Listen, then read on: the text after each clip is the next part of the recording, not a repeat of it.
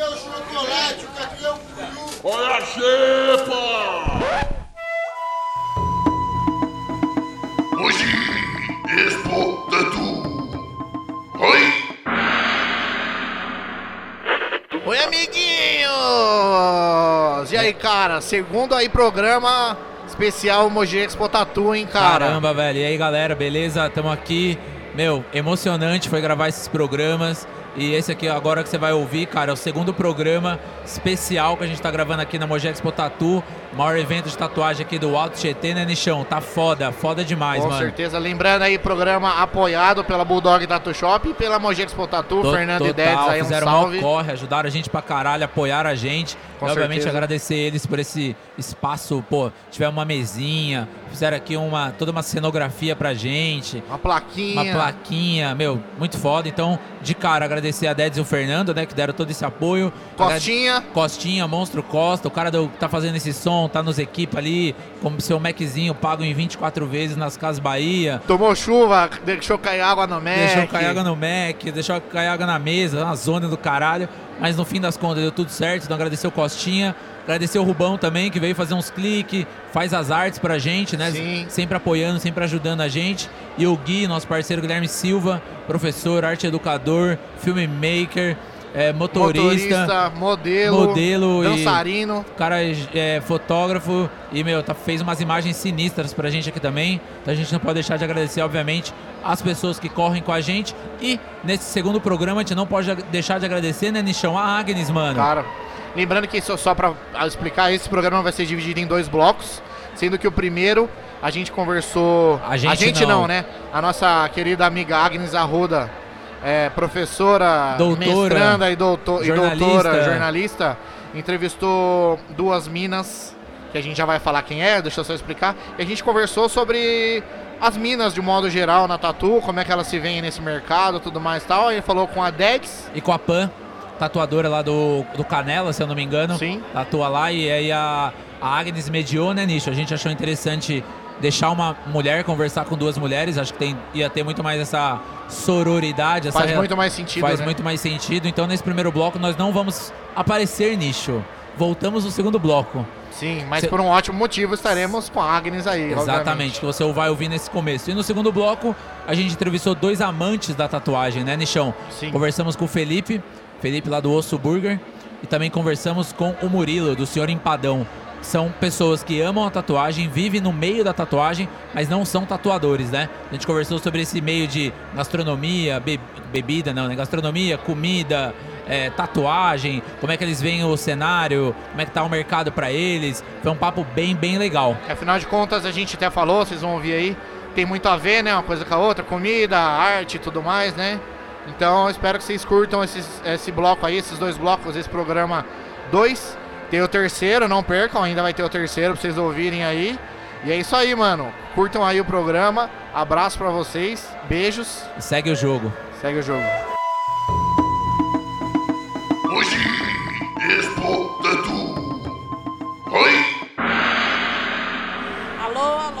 ouvintes do Na Xepa. Estamos aqui no segundo bloco desse primeiro programa. Agora vamos falar sobre Minas e Tatu. Eu sou a Agnes e estou aqui com a Pamela e com a Dedes, que vão conversar um pouco com a gente. Meninas, se apresentem. Gente, tô muito nervosa. tô achando muito chique. Eu sou a Dedes, eu que organizo o evento. Em primeiro lugar, eu queria aqui agradecer ao Nachepa. Tá muito foda, tá muito legal, Agnes. Obrigada por ter dedicado o seu tempo. É, a Agnes também sempre foi uma referência pra mim. Ela foi minha coordenadora de curso de TCC. Então, só gratidão. Imagina. Então, é, primeiramente, né, boa tarde e obrigada pelo convite aí de estar chegando aqui com vocês para poder falar um pouco, né, da- das minas, de mim, da Neds também, que é uma mina muito foda que tá no, no rolê assim, tipo, muito bom. Tô com vergonha. Que é isso, ó, a parte boa é que no podcast ninguém vê a gente. Não, no entanto, a gente está falando justamente de Minas e tatus, né? Mas a gente passou batom. Exatamente. E perfume, né? É o mais importante. Bom, gente, vamos, vamos começar o nosso bate-papo aqui querendo entender um pouco assim, como é que começou, como é que vocês começaram a se entender nesse mundo da tatuagem? Quer começar, Pan? Na verdade, assim, eu não sou tatuadora, eu sou publicitária, então eu prefiro que a Pan comece falando da tatu em si, como é que ela começou, o que, que aconteceu. Nossa, foi um Vai, rolê Pan. grande. Um rolê bem grande. E na verdade, meu primeiro contato que eu tive assim com qualquer tipo de arte foi quando eu tinha 11 anos, eu era muito nova. Então, tipo, aquilo me despertou uma curiosidade. Eu via a galera tatuando, eu não podia, óbvio, né, fazer nada. Mas aquilo me deixou, me plantou uma sementinha dentro de mim. E quando eu fiz 18 anos, eu fui atrás. E aí tive a oportunidade de conhecer galera, uma galera firmeza no Rio de Janeiro, né, que me fortaleceu, meio que me adotou assim, e eu tive o meu primeiro contato com a tatuagem profissional. Aí eu não parei mais. Enfiei minha, minha cabeça naquilo e fui. Então, tipo assim, eu acho que desde que eu me conheço por gente, sempre teve interligado alguma coisa Sempre ali, ficou já- aquela pulguinha atrás da orelha, é, né? Sempre tinha algo, sempre eu, eu já fiz outros, procurei outros caminhos. Primeira mas eu tatu sempre- foi aos 18 mesmo, certinho É, não, assim? Minha primeira tatu não foi com 18. Essa é uma pergunta capciosa. Ah, É, não aconselho, galera, façam tatu maiores de 18, por favor. Não vamos se arriscar aí, porque as ideias mudam. A nossa cabeça é uma quando a gente é pequeno e quando a gente cresce é outra. Eu tiro isso por mim, experiência própria. Mas foi muito Fala louco, por mim foi uma também. experiência. Por É, mim foi- também. Foi, uma grande experiência. Então, tipo, cada passo que eu dei, tudo me levou a chegar até onde eu estou hoje. Né? E aí, dos 11 anos, hoje você com 27, já 27. tatua e, e Sim. levou esse, esse processo, né, mais profissionalmente mesmo. É, eu tatuo profissionalmente mesmo há seis anos, mas que eu considero mesmo que eu consegui, tipo, quebrar um pouco os meus limites, as minhas barreiras, assim, que a gente cria dentro da gente mesmo, né? Foi depois que eu vim pra São Paulo. Nossa. Eu acredito que seja em dois anos, três anos aí, que foi que, tipo, que eu conheci pessoas, né? Mais ainda no meio, porque antes era tudo autônomo, é tipo pulando de estúdio em estúdio, bolsinha nas costas, ô, vou tatuar. Então a gente vai, vai mostrando um pouquinho pros outros, deixando um pouquinho da gente nos outros também e mostrando a nossa característica, assim, né? Acho assim, como pessoa. Mas.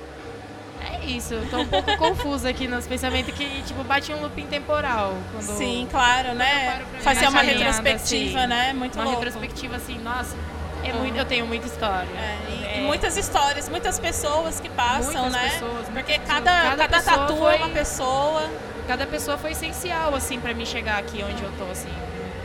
As boas e as ruins. É, tudo tem um prós e contra, né? Tipo, então, tipo, eu tirei muita, muita coisa ruim aconteceu na caminhada, mas muita coisa boa, que é o que me faz ficar até é o que hoje fica, nisso. né?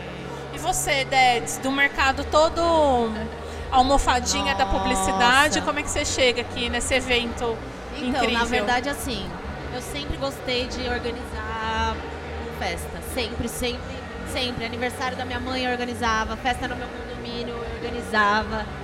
Então eu sempre tive esse pé dentro da organização de evento. Aí, beleza, fui fazer a minha facul, fiz publicidade. Só que eu não me achava. Eu trabalhei em jornal, trabalhei em revista, trabalhei em agência e nada era legal pra mim. Nada era legal pra mim. Foi quando eu conheci o Fernando, meu namorado.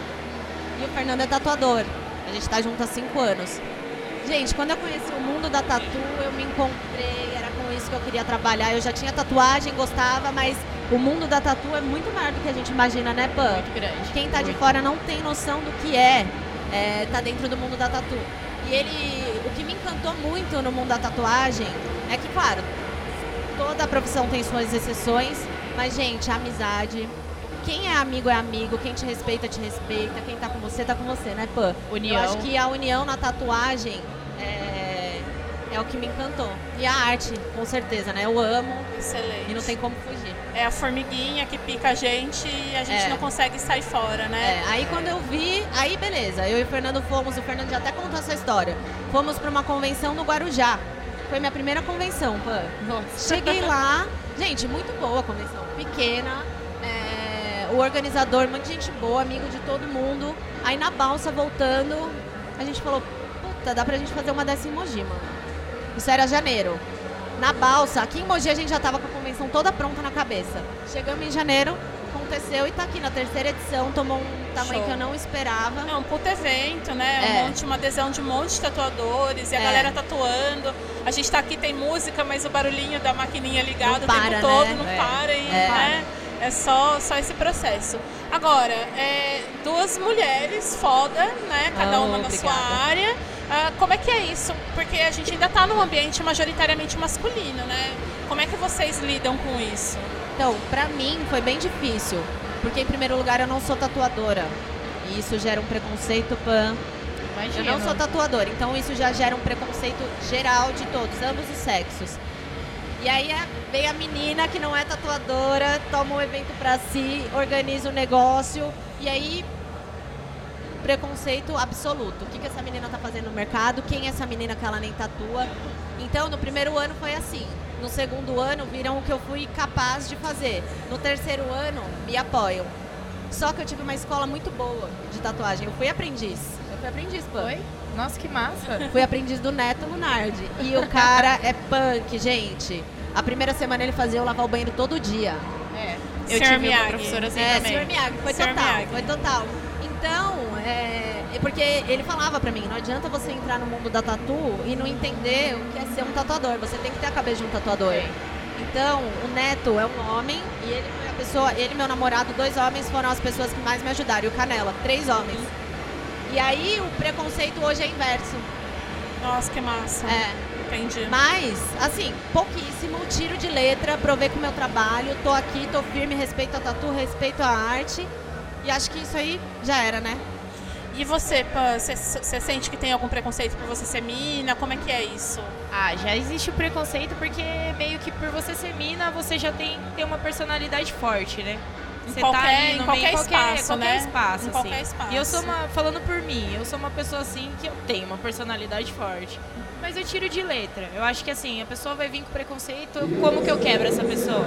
Eu quebro, tipo, na humildade, É, sabendo chegar, sabendo trocar ideia, deixar o meu trabalho falar por mim, né? Então, tipo assim, mas rola muito preconceito, igual a Dedes falou, até o preconceito inverso. É, que é Que super... é, nada a ver. É. E vocês acham que existe uma sororidade, assim, desse, nesse espaço da tatuagem entre as minas? Ou os caras ainda, né, são, dão Meu, esse tá vindo, tem muita mina boa no Tem, mercado, Pan. Tem, tem muita mina monstra mesmo. Claro, é uma profissão que é uma profissão nova. Aqui no Brasil é muito novo, a tatuagem é muito nova, chegou É. há muito pouco tempo aqui e foi predominantemente dominada pelos homens. Só que nós temos nossos espaços, né, gente, em todos os lugares. Tem e aí as mulheres começaram a ver que elas podiam também estar ali. E, gente, mulher, qual que é a diferença? Não existe diferença nenhuma, tanto que hoje, ó, tem a Pan aí, é, tem a Marley, eu não vou ficar citando nomes aqui porque vai faltar, mas as meninas estão arregaçando, vieram com É. tudo pro mercado. No, Maravilhoso. no júri vai ter muita mulher concorrendo. Que legal. É, E, e, desbravar, né? Vo- você acha que, assim, muda alguma coisa na postura de vocês? Ter que lidar com essa humarada toda? Ah, gente, Ah, olha, eu, virei um acho que- homem. Eu também. Posso dizer que, tipo, eu sou uma mina maloqueira. Eu também. Bem Eu isso. acho que é bem. É que na verdade, assim, É como quem se tá. portar, né? É, quem vive no underground. Mas será que o fato de ser mulher também não tem algumas características que a gente consegue tirar, tirar proveito desse Com processo? certeza. Com Primeiro certeza, lugar, né? organização. Ó, eu e o Tomar conta da parada toda não é, não é, É. fácil, E assim, né? é o que eu tava conversando com o Costa. Detalhes. Detalhe faz toda a diferença. O Fernando não quer nem saber dos detalhes, entendeu? Então Entendi. são. Acho que nessas sacadinhas assim dá pra. Dá pra... Você acha que no, no desenho, na técnica, isso muda alguma coisa pra você Não. também? Não muda Não, nada. é só- Eu acredito que tanto quanto tenha, né, homens bons na tatuagem, tem minas boas também. Uhum. Que, sinceramente, regaça tão quanto um cara. É, não Tá ali, ó, pau a pau. separar Não tem, homem e tipo, mulher é. dentro da tatu. Essa competitividade, essa divisão de, né, de, de sexo, assim, eu acho que não deve existir porque a arte ela é uma expansão de tudo. Né? Ela não tem que ter um limite. Tipo, se a mina tra- trampa bem, então, tipo, por que, que o cara tem que ficar de mimimi, né? Mas- e vice-versa, acredito eu. Mas não é um porque- assunto superado, né, gente? Ainda tem que marcar um espaço muito grande, né? Não é, mas isso. Tá, tá bem melhor do que era. Ah, mas Tá sabe de uma coisa? Eu não tô era. nem aí. Eu também não tô nem Eu não tô nem aí. Eu chego, marco meu espaço e foda-se. E é da hora ver a galera se intimidando. É, tô é aqui, porque assim, a galera, a Pan, gente, é que aqui não tem, não dá pra ver. A Pan é toda tatuada, modificada. A Pan, mano, Você passa, a galera, a galera fica, caralho. a galera dá uma aqui é- encanada. Coragem, Mas é né? maneiro, Tipo é maneiro assim. porque você tem que levar tudo isso pro lado bom da história. Se você for levar pro lado negativo, você não evolui. E, a evolução é um processo longo e doloroso. Né? Faz parte, faz parte da arte. Perfeito. É, isso aí. E aí, e tem alguma história inusitada de carreira, de evento que daria pra compartilhar com a gente? Trabalho no Bulldog também, que é o nosso estúdio. Gente, eu sofro preconceito diário, diário de homens e mulheres. Tem mulher que vai e fica com ciúmes. Tem mulher que vai e fa- fala que uma mulher. Ah, vou contar uma engraçada dessa semana. Uma moça foi fazer o orçamento, tomara que ela escute esse é podcast. Ela foi fazer o orçamento. é, Gente, ela. Primeiro que ela olhou pra mim e fez assim: ah, eu queria fazer uma coisa bem delicada porque eu acho mulher com muita tatuagem vulgar. Pra mim, Nossa. na minha cara. Desnecessário. Na sabe? sua casa. Então essa situa- É, na minha casa. Na sua, na sua cara, na Claro. sua casa. Tratei ela super bem, passei o orçamento e acabou. Eu nem. É o que a Pô falou. A gente quebra com o nosso trabalho, eu não discuto, eu não tô É. nem aí. Nossa educação, eu acho que assim, muitas vezes as pessoas que não conhecem o nosso mundo, que olham de fora e acham que é só um rabisquinho, quando É. eles passam a conhecer o que realmente é o mundo da tatuagem, é a arte, é você sentar, é você estudar, é você tirar do teu bolso que você não tem, investir num estudo para você estar transmitindo aquilo para uma pele eternamente para o cliente que está te procurando, a galera meio que quebra isso. Mas até você quebrar isso é um pouco complicado, mas é igual tipo eu penso, eu tô, eu não ligo na real. Eu acho que um evento como esse ajuda também a desmitificar um pouco esse processo. Sim, porque tem gente de todo várias- tipo, é. né? Mas rola, rola uns comentários desnecessários, assim, tipo. Eu mesma já sofri muito preconceito, sofro, né? Tanto pelos fatos de ter bastante tatu, ter modificação corporal, né? Ter uma personalidade meio forte assim mesmo. Eu não tenho muita palavra, muito filtro não. Eu, o que eu tô sentindo eu falo, que eu sou eu sou e já era. A única pessoa que eu tenho que agradar sou eu e meus clientes, né? Então, Perfeito. é, a gente ter educação, ter humildade e ter um pouquinho de bom senso pra guiar aquela pessoa, tipo assim, a pessoa não conhece o nosso, nosso, nosso mundo. É. Então a pessoa chegar na humildade, legal, mas se a pessoa chegar já na ignorância é complicado. Eu acho que a gente tem que ter um pouco mais de expansão, abrir a mente. A gente Show. não tá no, lá atrás, né? Perfeito. Não tá mais lá atrás. É, e pra quem tá começando agora, pras minas Ixi, principalmente, pras minas, pras manas, pras monas, pras compas. Então vamos lá, eu quero falar um negócio. Então fale. O que está acontecendo no mercado da tatu é aterrorizante. É péssimo. Na verdade, assim, o que está acontecendo é. Ser tatuador, Pan, você É. fala se você concorda comigo. Pode falar. Ser tatuador virou status. Virou. É muito legal, é muito cool É. ser tatuador. Então todo mundo quer ser. Um bom tatuador ganha dinheiro, sim.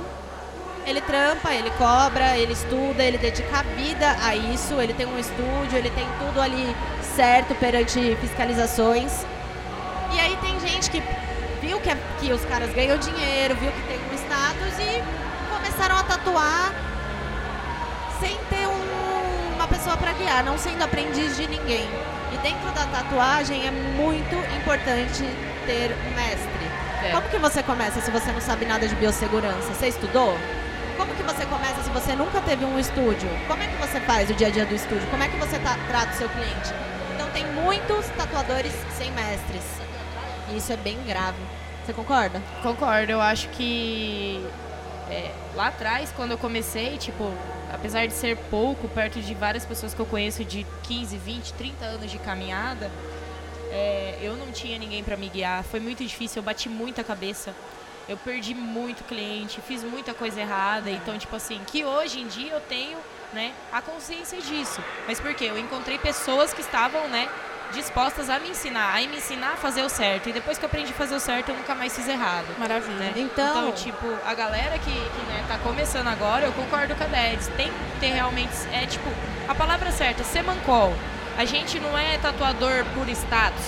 É bonitinho lá no Instagram, mas e na vida real? A gente vive disso. Entendeu? A gente vive disso, só disso. Então, tipo, respeitar mais um pouco a galera que já tá aí no rolê fazendo certo e, tipo, ter a mente aberta para aprender. Né? E vocês acham que tem alguma, algum caminho, alguma tendência nesse mercado para além, para além né, do, do pé no chão, do né, seja fiel às suas raízes? O que, que o mercado está trazendo de tendência nessa, nessa questão minas e tatuagem? Então, na verdade, é, o que aconteceu no mercado da tatu? Um boom gigante e já está acontecendo a queda. Porque assim, o que, o que, que eu penso eu como pessoa? Gente, procura, um- procura mestre. Procura um tatuador que possa te dar uns toques. Eu tenho certeza que se chegar na humilde num estúdio de boa, não é mais como antigamente. Se chega, tem eu esse feedback. assim, eu, tipo, cheguei no estúdio, fui fazer uma tatuagem, contei minha história pra galera, a galera meio que se, né, e tipo, teve uma comparação ali e falou, ah, você é da hora. Virou uma aprendiz, virei uma aprendiz. Sou uma eterna aprendiz que ainda Então eu, estou eu- eu aprendendo. acho que é o que a Pan falou, humildade no início da Humildade, carreira, né? Muita humildade. Tipo, ter a humildade de ouvir, né?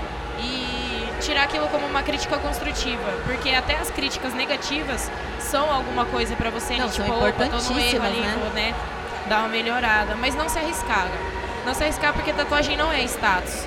Tatuagem é uma coisa muito antiga, é uma, é uma forma de expressão de você eternizar algo ali na pele da pessoa pra sempre. É muita responsa, velho.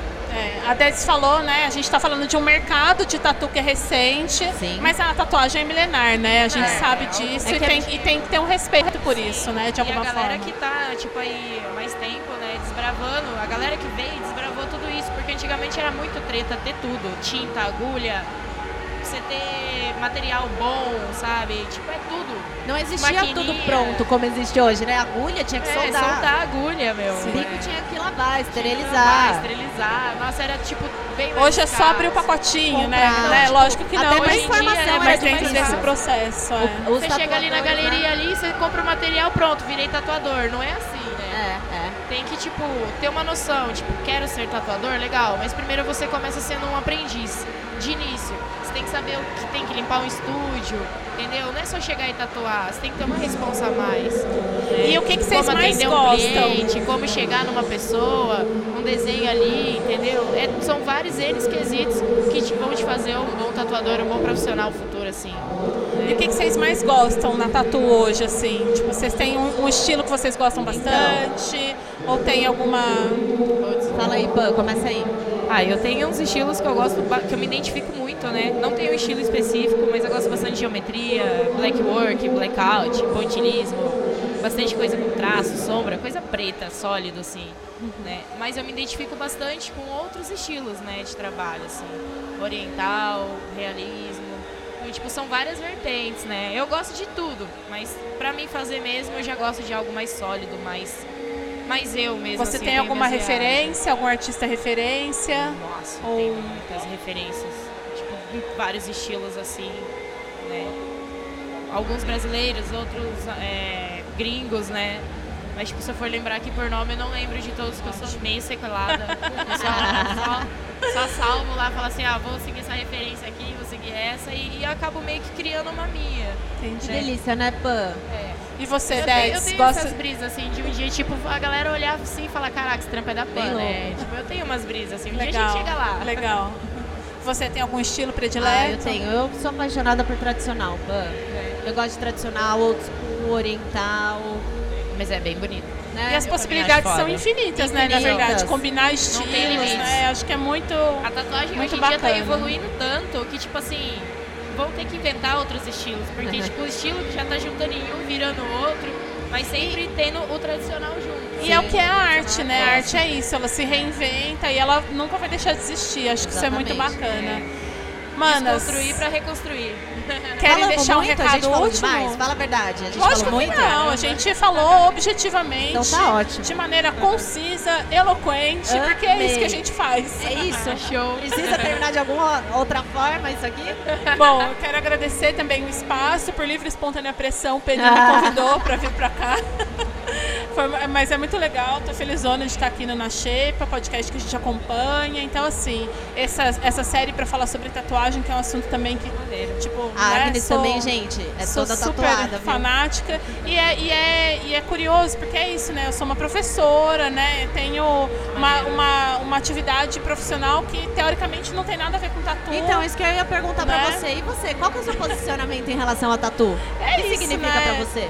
Bom, pra mim é, é uma forma de eu ter na minha pele a minha história para que eu nunca me esqueça, né? Então, e é muito íntimo, é muito meu, é mais meu do que externo de alguma forma.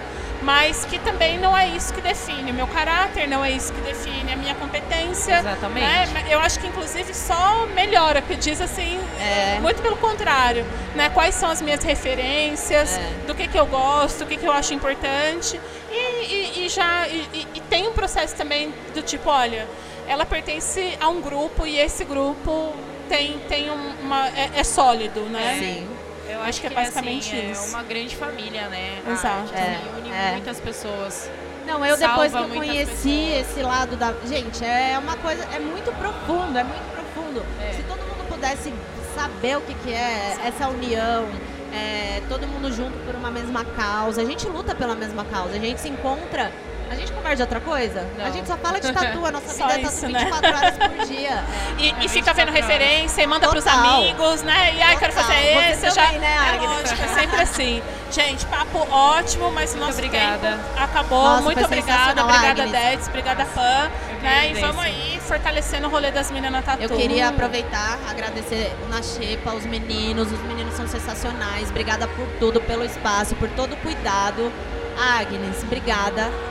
É um orgulho ter você aqui. Aprendi muito com a Agnes. Ela foi Muito é bom, uma muito bom. professora maravilhosa. Então eu te agradeço por você ter vindo. E Pã, tamo junto, minha Eu que mãe. agradeço, mano. A gente tava com Nossa. vergonha, a gente desenrolou, né? Muito, até que a muito. gente desenrolou bem. Eu sou meio travada ainda, mas tudo bem. Gente, a Pã nos representa na Gratidão Tatu, aí. É isso, gente. Valeu. Na xepa aí, fora Bolsonaro. É nóis. Obrigada, hein? Tamo junto. Cadê o nicho? É nóis. Obrigada, gente. Tamo junto. E é isso aí. Vamos pra cima. Expo Tatu. Oi!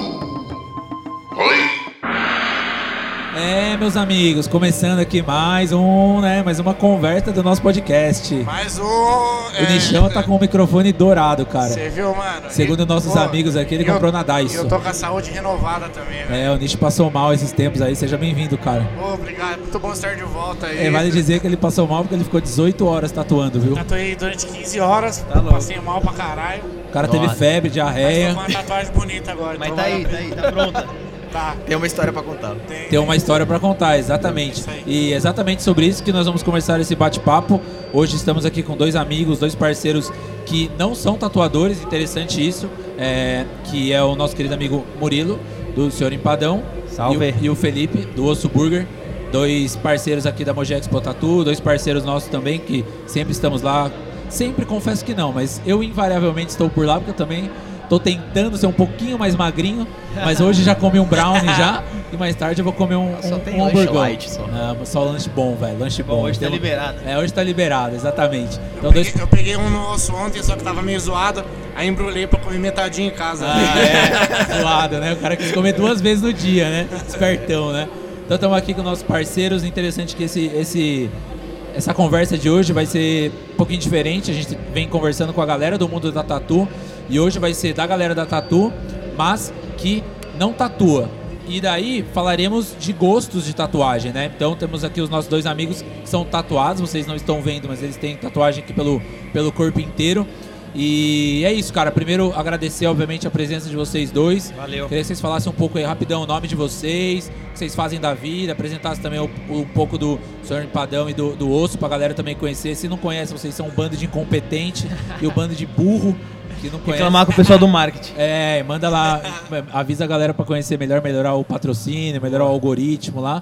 E é isso, cara. Obrigado. Sei lá, se quiser Isso. começar aí, Murilão, fica à vontade aí. Obrigado pela presença, mano. Prazer é meu aí de, tá, de ter sido convidado pra, pra falar sobre tatu, que é uma parada relati- relativamente nova pra mim, né? E eu comecei a fazer tatuagem faz mais ou menos uns dois anos.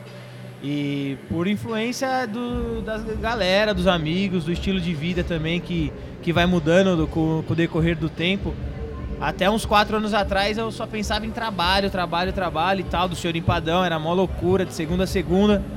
E eu sempre, quando moleque, eu surfava e tal, depois parei. E aí, enfim, aí há uns quatro anos atrás eu percebi qual rumo minha vida tava levando ali, de só trampo, só trampo. Aí voltei a surfar tal.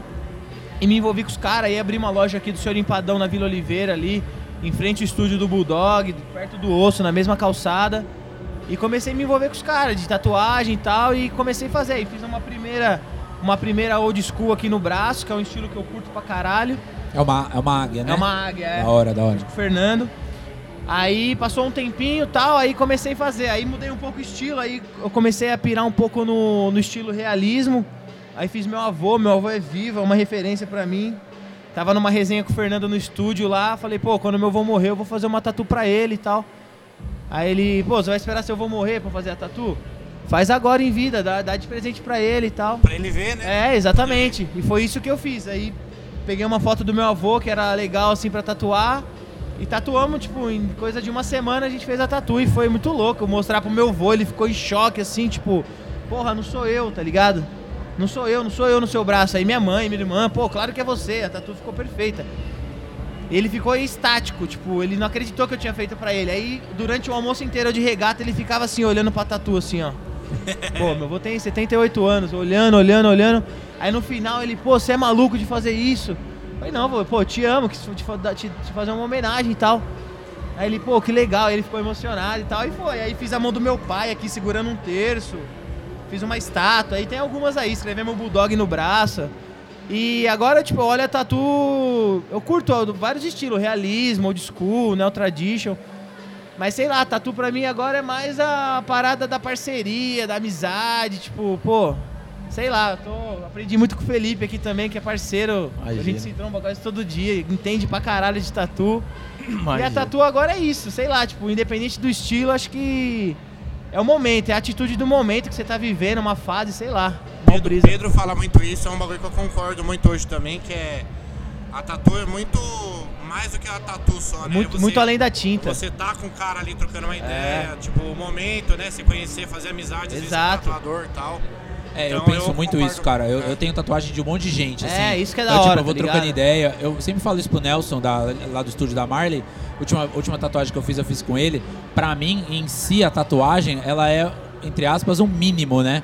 O que vale é, tipo, essa troca, essa conversa. Pô, saber a história do cara, saber de onde ele vem, as referências. Exato. Saber, tipo, pô, e aí, mano, como é que tá a sua vida? O que, que você gosta, o que você ouve? Quase um psicólogo. Quase um psicólogo, Exato, mano. Com exato. certeza, velho. Eu acho que você senta ali, pô, tem, tem, tem muito a ver mesmo. Tem, eu acho tem. que você vai ali, você troca, né? Você fica ali duas, É. três horas do ca com o cara, que é muito que você não fica, tipo, com a sua família durante, sei lá, a Exato, semana, durante exato, o dia, exato. né? E as pô, histórias são muito parecidas também, né? A, a gente vai conversando e você vai vendo mu- qu- quanto, quantas coisas em comum não tem. Na verdade. Esse que você tá ouvindo aí, querido amigo, é o Felipe. é, do Osso, que está falando com, com a gente aqui. E- Conte um pouco, cara, da onde veio essa quantidade enorme de tatuagem que você tem, da- como você gosta, como começou, né? O, o Murilo falou um pouco do começo dele aqui. Queria que você falasse também um pouco da onde vem a sua história com a, com a tatuagem, como começou. Cara, o lance com tatuagem, sei lá, acho que como tudo na vida. Bom, primeiramente eu gostaria de agradecer vocês Tamo junto, velho. é, pelo convite realmente aí de fazer o podcast. Tá falando um pouco sobre a nossa história aí, um pouco sobre tatuagem. O pessoal tá falando que eu entendo muito, mas acho que eu não entendo nada. Eu acho que eu só sou velho, então. Talvez você tenha Acom- uma experiência, as pessoas É, acham que você entende mais, é, né? Acompanhei, acho que a cena um, um tempo. Ô Fê, mas desculpa te cortar só, mas eu acho que além de, além de tudo, eu, eu vejo meio que, tipo, tatu, é, comida, música, eu acho que é um bagulho que tá tudo junto, se você for parar pra pensar. Não só Sem o fato de você dar tatu só, né? Sem Mas dúvida, sem dúvida. tá, eu, acho, eu acho, pelo menos, que tem tudo a ver, mano. Sem dúvida, sem dúvida. Acho que hoje em dia, né, uma, é, aumentou essa conexão. Porque, bom, enfim, pr- primeiramente, né, é, eu, já, eu já vou te responder isso até, Aham. mas eu acho que assim, é, um pouco da minha história, né, eu, eu, quando era bem novo, bem novo, bem novo, bem novo mesmo, morava em Santos, né, eu ainda não morava em Mogi, então a gente tinha um olhar meio estereotipado da tatu, né, nasci nos anos 80 e tal, tinha uma, um certo preconceito, Era bem marginalizado, né? Coisa de Sim. bandido e tal. Exato, exato. Era Marinheiro, prostituta, enfim, né? era uma coisa bem estereotipada mesmo. Talvez, é, acho que por isso também, nascendo numa família bem careta também, super católica e tal, a gente tinha uma visão mais ou menos desse tipo também, né, quando era novo. Aí a gente vai crescendo, fui chegando na minha adolescência, cara, eu, eu me envolvi com punk rock, teve um revival da cena punk no do meio pro final dos anos 90, né? A cena hardcore de São Paulo também, começou a encorpar demais e tal. E eu tava junto ali naquele rolê, gostava demais e cheguei num ambiente que era o ambiente alternativo da época, né? Onde as pessoas tatuadas, com piercing, enfim, se encontravam pra curtir o mesmo tipo de som e tal. E a, a gente, naturalmente, a gente vai vendo umas coisas, vai se inspirando, vai conhecendo outras pessoas que de repente até fazem faculdade e tudo mais e são tatuadas, e você trabalham, tem bons empregos e tem tatuagem, e você começa a quebrar uns paradigmas na sua cabeça, né, cara? Eu acho que a, a- primeira tatuagem que eu fiz, eu ainda é, queria um motivo. Então eu falei, é, eu lembro que eu tinha 18 anos, eu falei assim, puta, vai ser foda. Lá em casa também o pessoal era tudo careta, né? Não, não, não gostava de tatuagem e tal. Eu falei, nossa, eu vou fazer escondido, mas vou fazer, cara. Tá certo. Se foda. Aí eu lembro que eu trabalhava de, de caixa aqui na, na Itaipu, aqui, material para construção nessa época, cara. E eu falei, pô, vou fazer uma tatu e tal. E fui conversar com o pessoal, assim, do setor, né? Falei, não, já decidi, vou fazer, não sei o quê. Eu lembro que a pessoa virou pra mim e falou assim, ó, canela, hein? Tipo, aí eu falei, como assim? Ela falou, meu, vai fazer uma tatuagem e vai fazer no canela. Isso em que ano? Isso Que ano? foi em 1998. Caraca. Aí eu falei assim, não, demorou, vou lá conversar com ele, então não sei o que. O Canela já era uma referência aqui em Mogi, né? A minha primeira tatuagem eu fiz com Canela, cara. Caramba. Em 98, nas costas. Um tubarãozinho, eu era surfista também, certo. pegava onda. Mas é muito Signo de- de peixes, então eu queria sempre um, saco, uma coisa que tivesse procurando um motivo, relacionado, né? um motivo, No, sei no lá, aquela começo coisa. a gente tem muito isso, né? De Pra justificar. significado, pá. É, pra justificar até, entendeu? Pra, pra minha família e tal. Você fez por quê? Eu falo, não, porque tem a ver com o meu signo, saca? Porque Sei os astros, É, quê. é, é, eu acho que é, puta, era muito isso ainda, saca? Era uma coisa meio de libertação também pra mim, né? Eu acho, uma nova fase de vida, maneira como eu tava enxergando a vida. Cada vez mais eu fui me envolvendo com esse lance da música no underground. E, e aí depois passei a frequentar a cena Stray Edge. O pessoal lá gostava muito de tatuagem oriental. Tipo, puta, eu ficava vendo aqueles bodysuit, aqueles fechamentos, pirando naquilo lá. E minha segunda tatuagem fiz um oriental com canela também na, ca- na, na canela. Fechei minha perna com ele. Tatu oriental. Eu, eu sempre fiz a primeira, voltei pra fazer a segunda, acho que justamente por causa disso. Pelo papo, o Canela é gente fina pra caramba. O Canela é folgadão, mas ele é muito gente fina, cara. É, a, gente, a gente gravou um podcast com ele recentemente. Não sei se a galera ouviu e tal. A gente, um- acho que uns, sei lá, alguns podcasts atrás, a gente trocou uma ideia com ele e com o Fernando, né, lá da, da Bulldog. Pode eu não conhecia ele, assim, de. Conhecia ele de nome e tal. E eu não- nunca tinha trocado ideia com ele. Ele é bem gente boa Ele é mesmo, de cara. boa, Ele é gente gente Ele é boa. uma- ele é uma-. Ex- exato, ele, ele tira. Ele é muito tira peculiar, grandão, achei ele muito peculiar, Mas sempre cara. com muito respeito. Ele é um cara muito gente fina, parceiro, super profissional. Gosto muito dele. Achei ele muito peculiar, assim. Achei ele um- uma É. pessoa. Ele parece um personagem. personagem, Parece um né? Isso. personagem, Achei ele tipo um personagem. O, o, o Murilo falou no, no começo a respeito do, da parceria, né? É, a gente, vocês que são tatuados, né? Como vocês veem essa questão dessa ligação? Vocês acham que isso, o Murilo já falou já um pouco sobre isso? O quão necessário é essa ligação com o tatuador pro trabalho ficar foda? Como você vê isso? Porra, pra mim eu acho que eu- agora, hoje em dia, é fundamental, cara. Pô, tem vários caras na, na internet, né? Principalmente, que é o que a gente mais olha hoje em dia. Você segue uns caras foda aí e tal, você até, pô, que trampo louco e tal. Mas às vezes, de repente, você quer ter uma tatu com um cara brother que você não tem ainda do que com outro cara que tá estourado e tal. Tá ligado? Então essa, essa é a minha, minha ideia agora. Ter, se eu for tatuar, eu prefiro tatuar com um cara que é camarada, um brother. Pô, vou, vou tatuar com o Brunão, o Bruno Lima hoje. O Canela tatuaria fácil também, que é um cara que tá sempre no meio com a gente e tal. Essa amizade é fundamental pra ter um Amizade. trampo foda, né, Ah, eu acho que tem, é uma parada que tem que ter uma sinergia, tá ligado? Não é É, só eu- chegar, eu bater na porta aquela- do cara e falar, ô, quero tatuar. Eu acho que. Eu não me imagino fazendo isso, tá ligado? Tipo, passa na rua, olha. É, olha, ah, que estúdio da hora, vou entrar e vou tatuar. Eu não me imagino Eu nesse- fiz nesse- isso uma vez só na minha vida. Uma vez na minha vida. Foi em Cuba. Eu tava andando assim, Ah. mano. aí- Mas não tinha como, entendeu? Aí, ah, aí Mas tá, aí tá. Pode crer. Mas mesmo assim, mano, eu fiquei no estúdio do cara. O cara chamava Michael. Ele era apaixonado pelos Estados Unidos. Ah. Entre- eu fotografei em Santa Clara. Eu, eu tatuei em Santa Clara, que é uma cidade super importante na história de Cuba. Que foi a, é a, é a, é a cidade que, quando a Revolução Cubana ela toma a cidade, aí começa e dá a revolução, enfim, ela é muito importante simbolicamente. E o cara apaixonado pelos Estados Unidos, então, tipo, tinha um contraponto, assim, muito foda. Ah, E eu legal. fiquei no estúdio dele umas quatro horas, mesmo assim. Eu falei, não, preciso entender esse cara. Então eu entrei e mesmo assim eu quis entender a história do cara. Meu, Flâmula É. dos Estados Unidos, revista da Americana, porque tinha uma história. Então foi a única Eu vez, mas é mesmo assim nu- eu quis entender numa, a história numa dele, trip, né? assim, num rolê, numa Aí- trip é válido pra caralho. Tipo, eu sou curioso, igual essa tatu aqui, ó. É uma estátua de Maria Madalena. Foda. Até então, o Fernando, eu ia fazer um Netuno aqui. Por causa do mar tal, toda aquela brisa. Aí o Fernando, não, vamos, não vamos tatuar, intimidade é foda, né? Não, não vamos tatuar Netuno, não, vou tatuar essa, essa santa aqui, ó. Eu falei, que santa que é? Ele, não sei. Falei, ah, mano, quero saber qual que é, velho. Quero saber. Ele falou, ah, então procura aí e tal. Mas eu quero tatuar essa santa, eu quero, eu quero, eu quero, pô. Aí naquela brisa, aquela resenha na mesa do senhor Empadão, tem uma mesa lá que a gente, a gente chama que é a mesa da criatividade. Tipo, a Ded chega lá com o notebook pra, pra fazer os bagulhos da Moji Expo e tal, e sempre desenrola uns bagulho ali.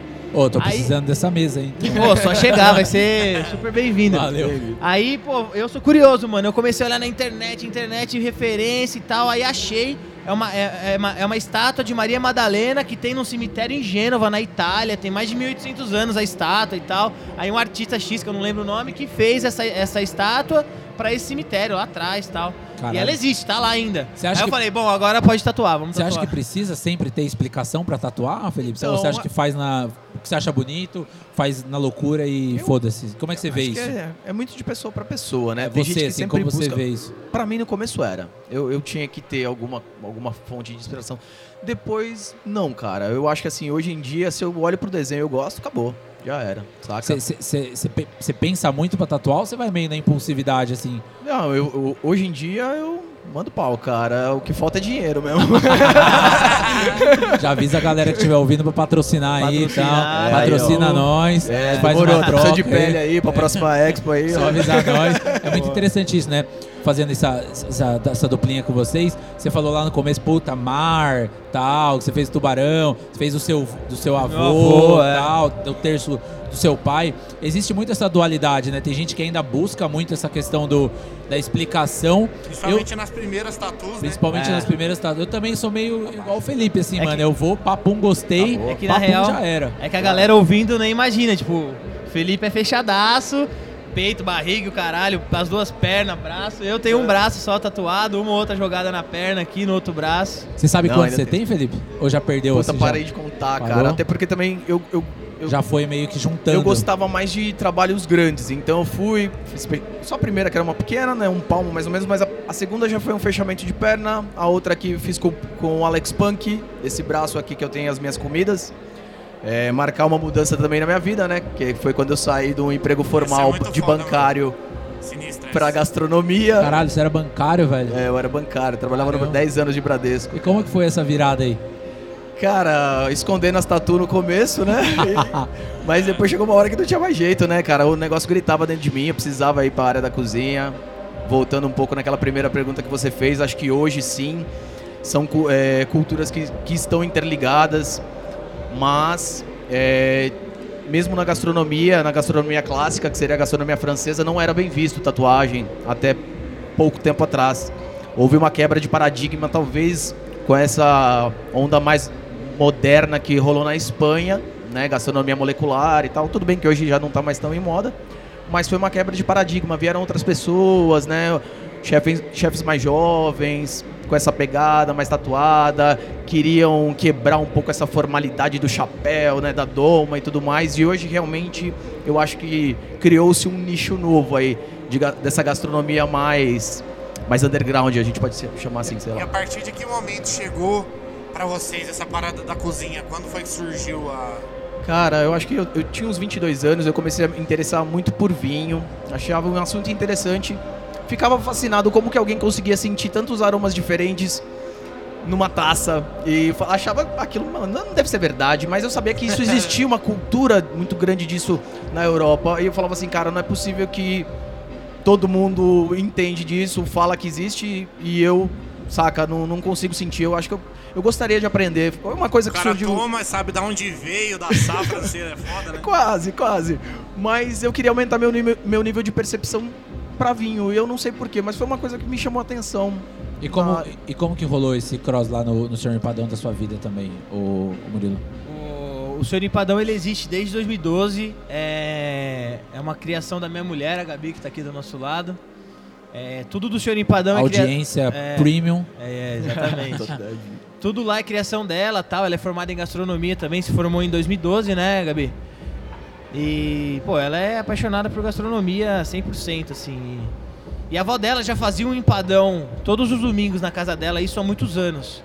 E ela pegou um pouco essa essência da gastronomia da avó, tipo, desde os 7, 8 anos, ajudando a avó na cozinha e tal. Aí trabalhou em alguns restaurantes em São Paulo tal. E em 2012 ela resolveu criar algo dela. E começou a fazer em casa o empadão. Ela deu uma adaptada na massa da avó dela e começou a fazer.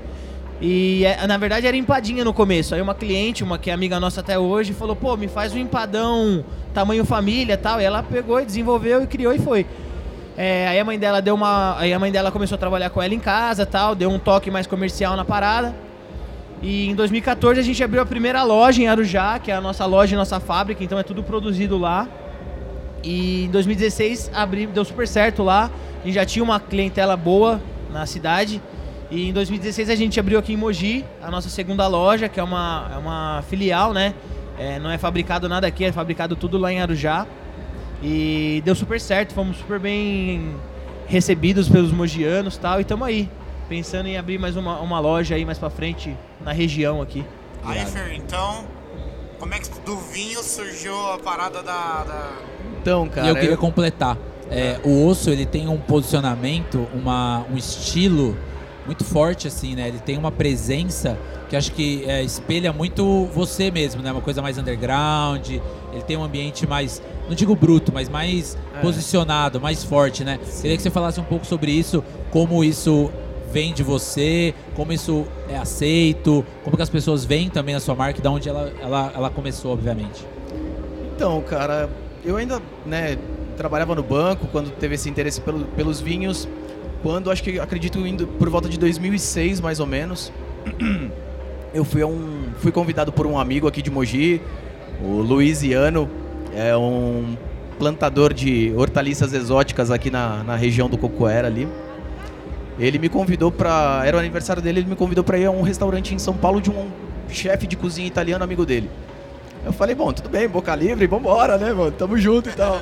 Adorei o convite. Cheguei lá, cara, acho que a minha vida mudou, foi ali, cara. Tipo, eu comi aquela comida preparada pelo aquele chefe que foi na mesa conversar comigo, depois, cara, aquilo me fascinou.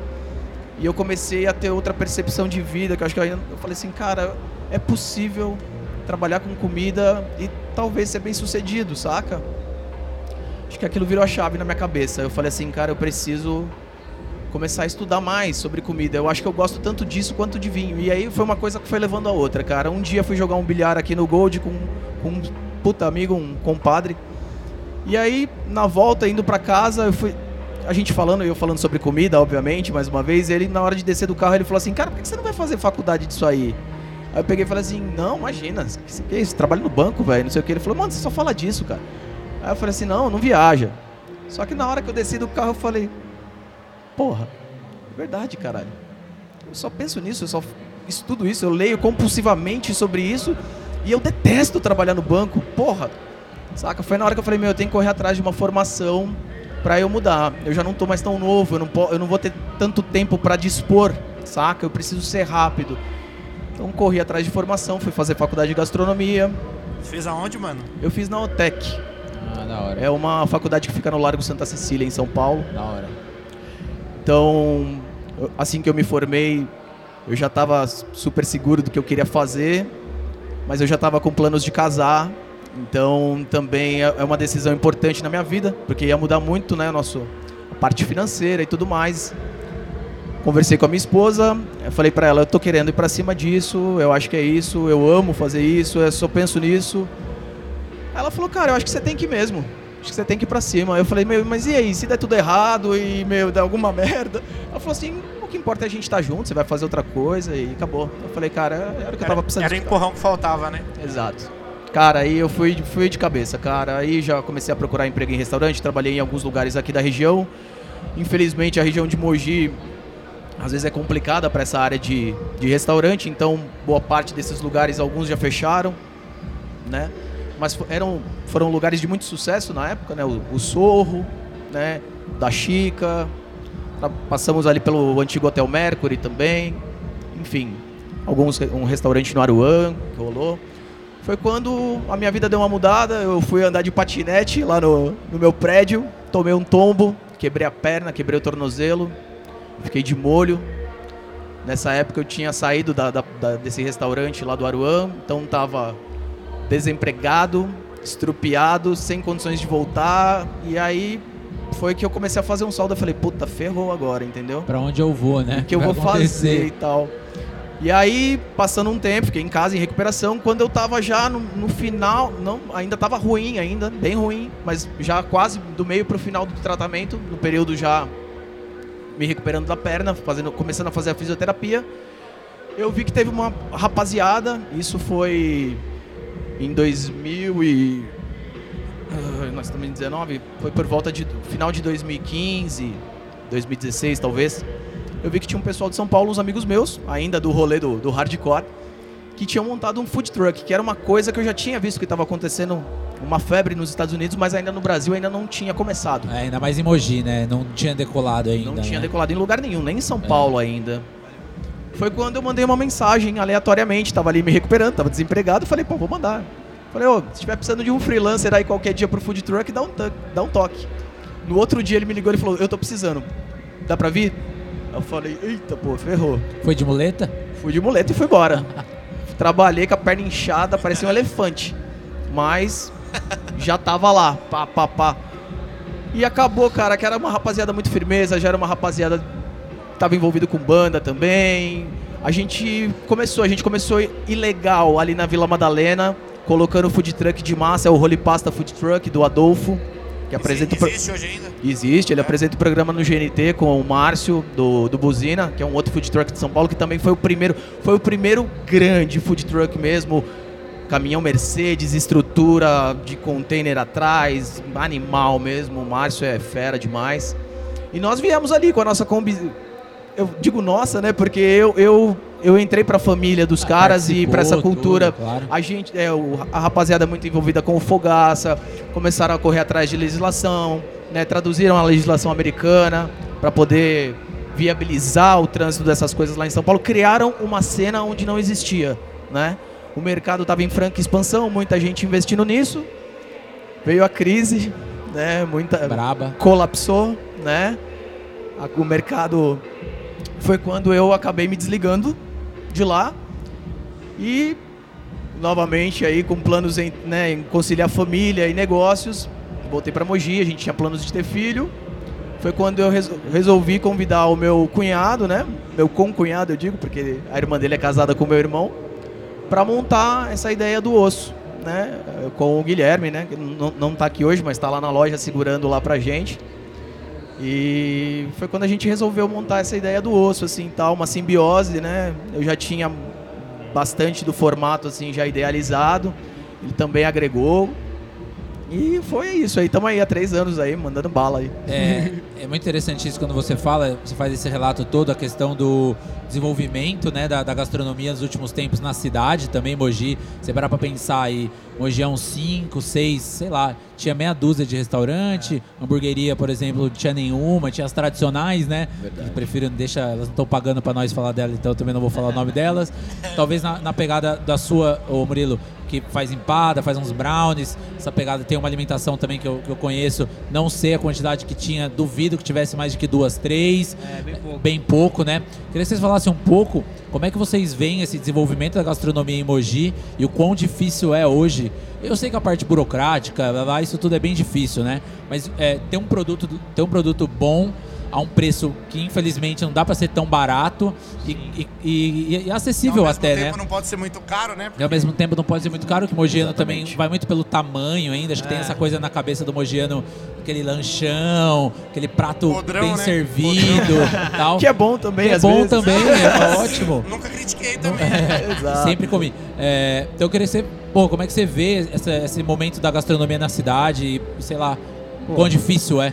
Eu acho que nós que trabalhamos com uma gastronomia é, de qualidade, produtos selecionados, eu posso falar com propriedade do senhor Empadão, com certeza que eu vivo isso 24 horas por dia, e do osso também, que eu acompanho, eu sou cliente semanal dos caras, tem semana que até diária, quando eu dou uma exagerada. E é um grande desafio, porque você quer trabalhar com um produto bom, que você tenha prazer de vender, sabe? E, tipo, infelizmente não dá pra você vender com preço tão baixo quanto o, o- a empada da padaria, por exemplo, que usa. Não criticando, né? Não, óbvio, mas Mas- cada um tá no teu, É um- lógico. Tipo a questão é do um- podrão pro é, buffet exato, também, exato. Tem muito... Tem que espaço pra trabalha com outro, com outro tipo de produto, uma matéria-prima diferente e tal. Mas é um desafio, mas é isso eu acho que a gente sempre ficando em cima, não deixando a nossa qualidade cair nunca, independente da crise, assim, a gente sempre mantendo a mesma empada ou hambúrguer de qualidade, a gente sempre vai sobressair. E o nosso cliente sempre vai voltar. Essa, essa, é isso que eu penso. E até falando sobre isso e entrando, até porque a gente falou da questão da tatuagem, fazendo um paralelo ali, né? Se for pensar, que a gente falou que pô, a tatuagem não é só a tatuagem em si, mas é você ir às vezes no estúdio de um brother, tudo mais tal. Eu acho que tem tudo a ver com o esquema de vocês também. Não é só Sim. o hambúrguer, não é só a empada. É o ambiente, que é um ambiente da hora. Você vai, tipo, pô, eu vou lá comer um hambúrguer, trocar uma ideia com o Fê e tudo mais tal. Então eu acho que além do produto em si, É, isso é fundamental. você tem a, Com a certeza. Mesa, a mesa da criatividade. Mesa da Exatamente. criatividade, Eu acho que tem exatamente. muito, a ver, tem muito a ver com isso também, não só o, o produto, mas a experiência em si, né? É, de estar no Sem lugar. dúvida. E por isso que eu falo muito do, do, do osso que eu falei do posicionamento. Tipo, é diferente, né? Você vai lá, outros lugares de Mogi também são bem característicos pelo espaço, né? E aí bate muito puxando pra essa questão que o Nish falou. Do way of life da tatuagem, do way of life do rock que você falou, do, do way of life do- de quem você é, né? Eu acho que isso, porra, eu acho que vocês devem sentir isso dos seus clientes, da, deles quererem não apenas um, um lanche, vai lá, pega, pum, e vai embora. Pô, o cara quer trocar uma ideia, quer na mesa de criatividade, É. quer ir lá na, na- no balcão ver o cara fazendo direto na grelha. Lá você pede, senta e espera. Tem lá em cima algum negócio que você escreve, o burger que vai que é do mês, né? Que Exato. sempre rola. Pô, isso, é- isso pra mim eu acho que é o que vale, que acho que é o que pega o cara, né? É. Esse estilo, né? Eu acho que é o principal. E o, e o legal, porra, o senhor Empadão e o Osso Burger, em questão de, de ambiente, assim, é tipo. Não vou falar o oposto porque é muito É, forte. quase. O oposto é muito oposto, Sim, mas, tipo, sim. é totalmente diferente. Nosso público, 90% são mulheres, senhoras, mulheres com criança e tal, aquele sonzinho, Ambiente. aquele pop conhecido rolando e tal. mais, e... mais, mais flat, é, né? mais flat, mais clean e tal. E no osso você já tá num ambiente mais underground, as paredes pretas, umas Mais caveiras pra todo lado, mais punk, exatamente. O Bad Brains ali. É, e Bad às vezes aquele dia, aquele dia corrido Sempre. meu no Senhor Empadão tal, aí chega a noite assim, você tá querendo dar aquele relax, sair dali, tomar uma breja. Eu, pô, só na minha calçada eu subo, tô no osso ali no ambiente ouvindo um som diferente e já, já vale o dia a correria. Eu me lembro assim, quando eu- eu pensei em empreender em Mogi, nesse ramo de hamburgueria já haviam algumas, algumas hamburguerias bem estabelecidas na cidade, com muita fama, né? Todo mundo conhece. Algumas, inclusive, nesse meio tempo até fecharam, mas nós, né, tínhamos boas hamburguerias já. Então eu, eu falei assim, pô, eu quero empreender nesse ramo, mas eu não quero fazer mais do mesmo, né? Eu não quero montar outra hamburgueria igual, iguais às que já existem. Eu queria ter uma que tivesse realmente a, a minha cara, né? Uma coisa. E que fosse realmente uma proposta diferente. Então, todo mundo já tava pegando carne aqui em Mogi com o mesmo fornecedor, trabalhando com a mesma gramatura, tudo igual, entendeu? Então, é assim, como se a chave do sucesso fosse fácil, entendeu? É, E- parece, né? Exato. Todo mundo vê o, vê o final, mas não vê os tombos que você toma, né? É, isso mesmo. E eu, eu não queria que fosse isso. Então a gente quis se diferenciar desde o começo. Gente- nós tínhamos um hambúrguer com uma gramatura maior. Tudo bem que agora todo mundo já faz igual, mas no começo, há três anos atrás, nós éramos a única hamburgueria que tinha um hambúrguer com uma gramatura maior e que seria realmente, de fato, grelhado como churrasco, né? Então, e ali, tudo na frente para as pessoas verem. Eu, eu quis trazer um pouco dessa cultura de rua do food truck para dentro de um negócio fixo. Então lá, né, as coisas são meio assim descartáveis, você se levanta, pega sua bebida. Eu queria que fosse um ambiente informal, onde a pessoa não precisasse se arrumar para ir comer hambúrguer. Porque eu acho que hambúrguer não tem nada a ver com, saca, você botar uma roupa. Tudo bem, eu até entendo que tem pessoas que querem fazer isso, querem que seja um passeio e tal, mas não era o que eu queria para pro meu negócio, entendeu? Então lá eu queria que fosse realmente um ambiente casual. Se você quiser sair, fumar um cigarro lá fora, voltar, entrar, beleza, de boa, saca? Sem crise. Queria que as pessoas se sentissem à vontade. Eu acho que a gente conseguiu realmente criar uma característica, criar essa identidade. Realmente lá rola esse tipo de música que a gente gosta. Eu gosto de punk rock, de hardcore, de ska, rocksteady. É o que eu tô escutando muito no momento. O Guilherme adora rap, o meu sócio. Então, assim, é som da rua, saca? É E cultura é de muito rua. a ver com a identidade, né? Acho que, pô, é, que nem o Murilo falou, ele já vem tipo do surf, já é uma coisa mais, mas falei do flat, né? Que pra mim é um diz muito. Mas easy, pô, já é uma empada, que já é uma coisa mais. Pô, você E na, comer e assim. na real, na real tem que ser, né? Porque a criação, o senhor empadão ali e tal. Tem que ser, a gente tem que seguir aquela linha, né? Foi criado lá atrás, minha mulher, minha sogra, tal, receita de vó, aquela parada de. Pô, além de empada, tem diversas outras paradas, porções, tudo receita de família. Minha sogra cozinha, meu sogro também cozinha bem. Inclusive, tomei a liberdade de pôr umas empadinhas Que aí. isso, recebemos até umas empadinhas O Felipe aqui. não conhece. ó. O Não Felipe conhece? Todo não, mundo lá quase não vai um no depois, empadão. bora. Não, nós vai comer um lanche lá de qualquer jeito. Não conhece a empada? É pô? louco, conhece uma, uma de Conhece até, salteado. conhece até a vírgula que tá aí Conhece, dentro. conhece, conhece. Conhecer agora, hein? E é isso, né? Você tem que manter o estilo ali, tipo, o senhor empadão é aquela parada flat, senhoras, mulheres, crianças tal, tem que manter aquilo ali. Por mais da. É, tem um público masculino também, mas é menos, tá ligado? É muito de identidade é, mesmo, é né, mano? identidade, é identidade. Vai bastante homem também, mas a maioria é mulher. A mulher que pensa, tipo, pô, vou pegar uns empadões pra fazer uma festa na minha casa. É a mulher que vai lá e compra, não é o cara. E aí, pra gente é, voltar num tema rápido, o quão também a tatuagem é a identidade de cada um, né, cara? Isso, Tipo, você sendo tipo de família e É. tal, você tem seu avô, seu pai. Felipe já vem mais uma pegada underground, anos 80 ali, É. punk ali, Total. hardcore, já tem umas tatuagens mais, mais trash, eu, eu vou mais nessa linha também. E eu, eu no, no Senhor Empadão ainda eu passo um pouco de, de conflito, assim, por ter, por mais que eu tenha pouca tatu, às vezes tem uma senhora assim que olha, tipo, pô, fica olhando querendo saber o que que é. Então, Como é isso, cara, pra vocês? Como é que funciona esse- essa tatuagem no Eu trampo acho de que- vocês? eu, E dá pra mim, eu licença acho que eu eu ainda vou comer uma rebento, empadinha. ó, essa aqui é sentia meio escarola, incomodado. bacalhau e frango. Vou comer de frango que eu sou Bacalhau tradicional. tá, tá fina, Bacalhau? tá boa. Vou na de é? Como é bacalhau, é? então. Bacalhau, frango. Aí, ó, o frango tem um coraçãozinho, tá vendo? É. Que flat, que delicado. Bonitinho. Aqui uma, flo- uma folhinha e a bacalhau tem uma gotinha. Então, tipo, é, agora a clientela, tipo, que já costuma ir lá, tá acostumada, né? É, mas no começo, quando eu comecei a fazer o braço aqui, a, a mulherada olha, a- principalmente as mais velhas assim, olhavam, tipo, porra, o que, que esse moleque tá fazendo nesse braço aí? O que, que é isso? Tipo, algumas criticavam, outras não, outras acham legal, outras, tipo, ah, meu neto tem. Eu acho que hoje em dia virou. O pessoal tá olhando a tatu como arte mesmo, né? Sim, E é, quebrou o é paradigma. difícil, é Hoje- difícil. Ainda existe, ainda existe preconceito. Existe, sabe, sim, existe, normal. Mas já sentiram Mas alguma eu coisa? Já viram alguma Não, coisa eu nunca- assim? eu nunca- já, já. Uma vez eu estacionei o carro isso, em Santos, fui, fui ver minhas tias lá, cara. Na hora que eu estacionei, o, o rapaz que tava tomando conta de carro falou: Rapaz, o que, que você fez? Jesus te deu esse corpo, você não pode fazer isso, não. É abrigo dele, do Senhor, e não sei o quê. Eu falei, cara. Abrigo do Senhor. Eu falei, não, eu concordo, não, eu concordo, é abrigo do Senhor, eu só tô dando uma customizada só. Ah, genial. Pô, minha avó, a mãe do meu pai, ela é meio, é, pô, católica de, tipo, ir na igreja toda se, todo dia praticamente tal. Assistindo a TV Aparecida. É, exatamente. E ela, ela, no começo, quando eu comecei a fazer minhas tatu, eu nunca tive, né? E ela olhava assim, ela até perguntou pra mim se eu tava com algum problema, né? Tipo, se eu tava com algum problema interno, assim, se eu precisava falar com alguém e tal. Falei, não, vó, só quero tatuar, eu tô curtindo e vou tatuar. É foda ela, essa não, visão, né, filho, velho? poxa, você tá com algum problema? Falei, não, não tô com problema nenhum, tá tudo certo, tá tudo ótimo, só quero tatuar. Agora ela tá acostumada já e já era, não fala mais nada.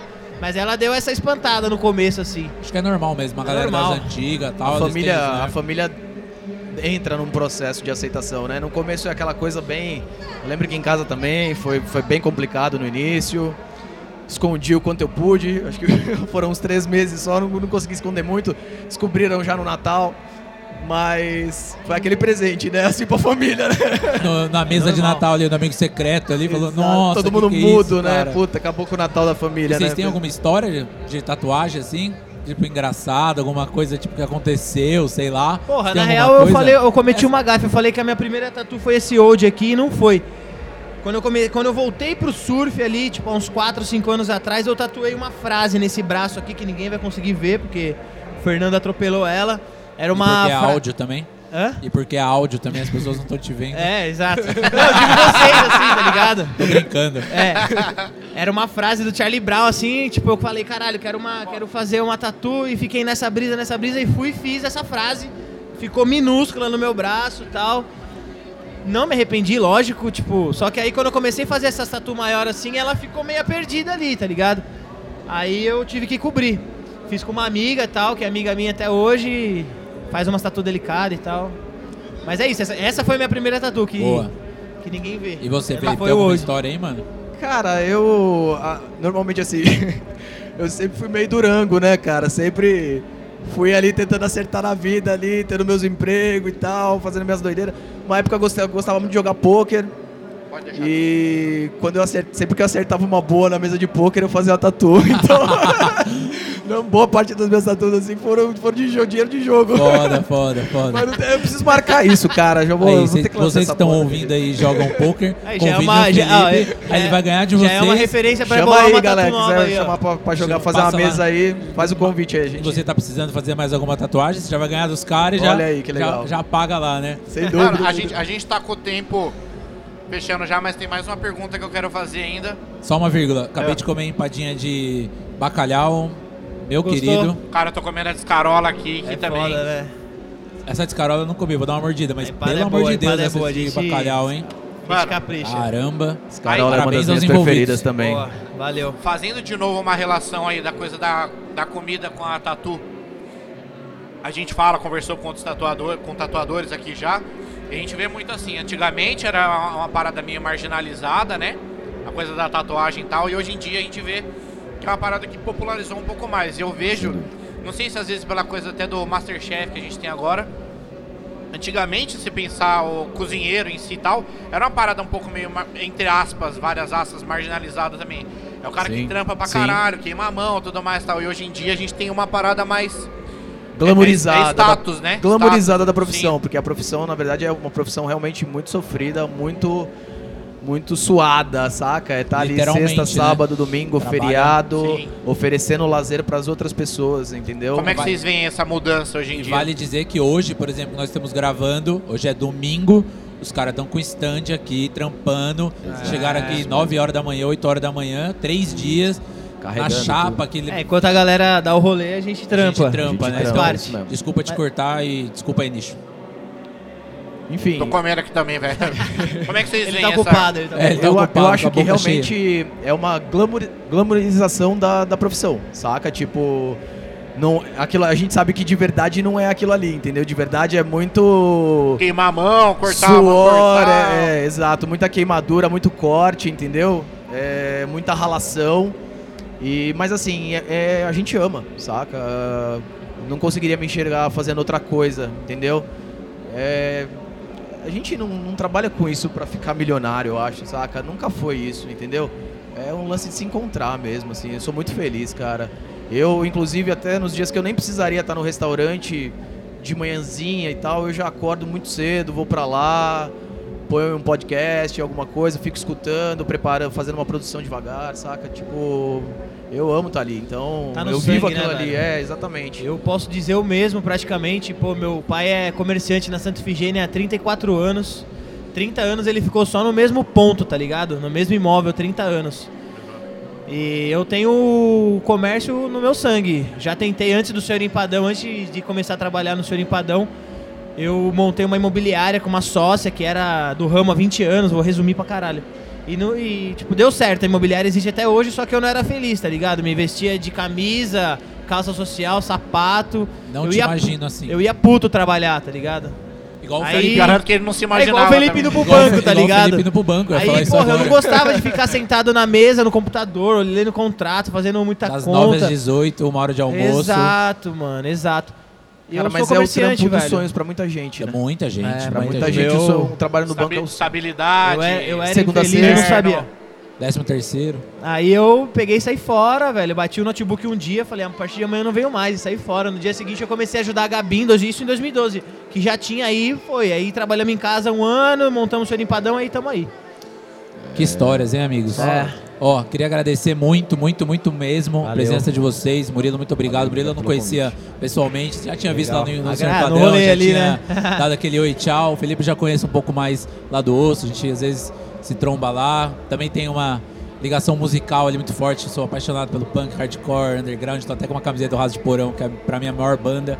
A, Cara- gente, a gente tem um programa sobre comida, mas a gente, a gente grava uma parte 2 depois, É, chama só de, só de música, pra falar de música. Show, Mano, agradecer muito mesmo, de verdade. Foda mesmo. Agradecer as empadinhas Valeu, aqui. que isso, osso, prazer. daqui a pouco eu vou lá comer um burgão, certeza. Opa, e é isso, muito mano. Muito obrigado mesmo. Se quiserem Valeu. deixar aí falar alguma coisa aí. Não, eu Foda. que- Agradecer a Gabi também, que tá aqui do lado. E no é, encomendas de Natal também. Vai fazer suas encomendas. Encomendas de Natal e Ano Novo abertas, É gente. Só manda mensagem. Já, já fez o merchan. É isso. Já tá passa lá no feito. seu empadão, leva a rapaziada pra comer um burger sinistro lá no osso também. Quer falar? Pode falar, Felipão, fica à vontade. Então, mano. Pedrão, queria aproveitar o espaço aí para dar um toque também. É, depois de três anos aí, o osso vai se mudar do lugar pequenininho, tá? A gente tá pulando ali. Novidade, Inclusive, hein, novidade. primeira Isso é mão. Primeira mão. exclusividade, isso aí, cara? É isso aí, primeira isso. mão. Pouca gente tá sabendo mesmo. Só a galera bem da calçada sabia. gente. É, é verdade. Já viu a obra? A gente tá se mudando ali pro antigo Barry, na mesma rua, na verdade, tô- nós estamos saindo do nú- número 40 para ir pro número 60 do lado. Um pouquinho mais pra baixo, Um pouquinho né? mais pra baixo, exato. A gente tá reformando lá, acredito que em mais um ou dois meses no máximo já estamos lá no espaço maior, com ar-condicionado, exaus- boa exaustão, vocês não mais terão fumaça no salão, poderão ir com a, com a família, filhos, mas mantendo ainda a nossa Mas continua, essência. continua, continua o punkzão. A ogrice continua, pode deixar. Pô, legal, cara. Não sabia não. Não sabia. Legal. Parabéns, Parabéns, mano. mano. Obrigado, parabéns, obrigado, parabéns obrigado. mesmo. Uma E nova fase que se inicia aí pra gente. vocês merecem pra caralho, mano. Obrigado, Convida nós pra abertura obrigado. lá. Ah, com certeza, serão convidados. Obrigado, Murilão. Obrigado também, mano. Valeu, eu que agradeço a oportunidade de, de até falar um pouco aí, começando de tatu e terminando no, no meu negócio, que é o Senhor Empadão, que é o que eu vivo 100% do meu dia. E é isso, agradeço aí, espero voltar mais vezes aí. Vamos, vamos falar. Nichão, valeu, hein? Valeu. É nóis, Mano, cara. falamos de tatuagem, comida, música, porra, velho. O que a gente- os três negócios que a gente mais Só gosta. faltou né? falar de fotografia, mas talvez É. até dá pra falar em 10 segundos aqui. É, obrigado, valeu rapaziada. É isso aí, agradecer Show. também novamente a Dets, o Fernando, toda a rapaziada da Expo Tatu. E é isso, mano, tamo junto aí, valeu. Valeu. Obrigado. Valeu, valeu.